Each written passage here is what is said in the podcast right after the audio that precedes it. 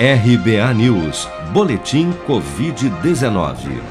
Provavelmente em decorrência de dados represados, após oito dias em queda, o número diário de mortes por Covid-19 apresentou uma alta nesta quinta-feira. Dados do Ministério da Saúde apontam que nas últimas 24 horas foram registrados mais 436 óbitos por Covid-19, elevando para 608.671 o total de mortos pela contaminação no Brasil. Já em relação a novos casos, a média diária tem se mantido estável, com 13.352 registros reportados pelas secretarias estaduais de saúde até às 16 horas desta quinta-feira.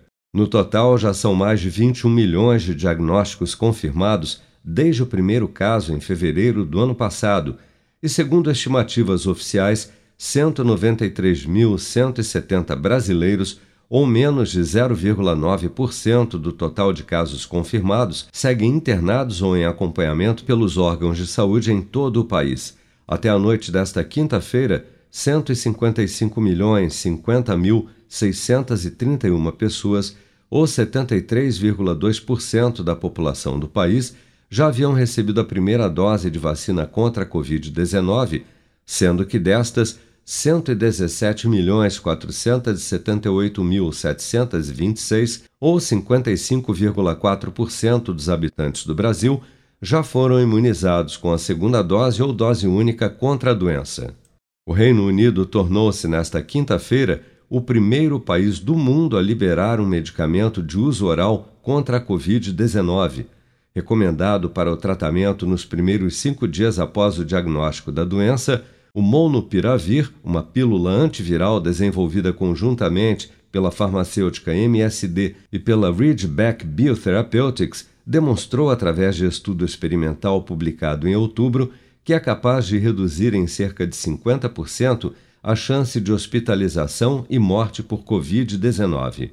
A infectologista e pesquisadora do Hospital das Clínicas da Universidade Federal do Paraná, Mônica Gomes, explica que a redução significativa de quadros mais graves de Covid após o tratamento com Molnupiravir está exatamente no fato de que o medicamento pode ser administrado ainda nos estágios iniciais da doença os tratamentos que a gente tinha disponíveis não eram medicamentos que faziam uma grande mudança no estado clínico do paciente. A gente oferecia todo aquele suporte para a doença parar e o paciente sobreviver.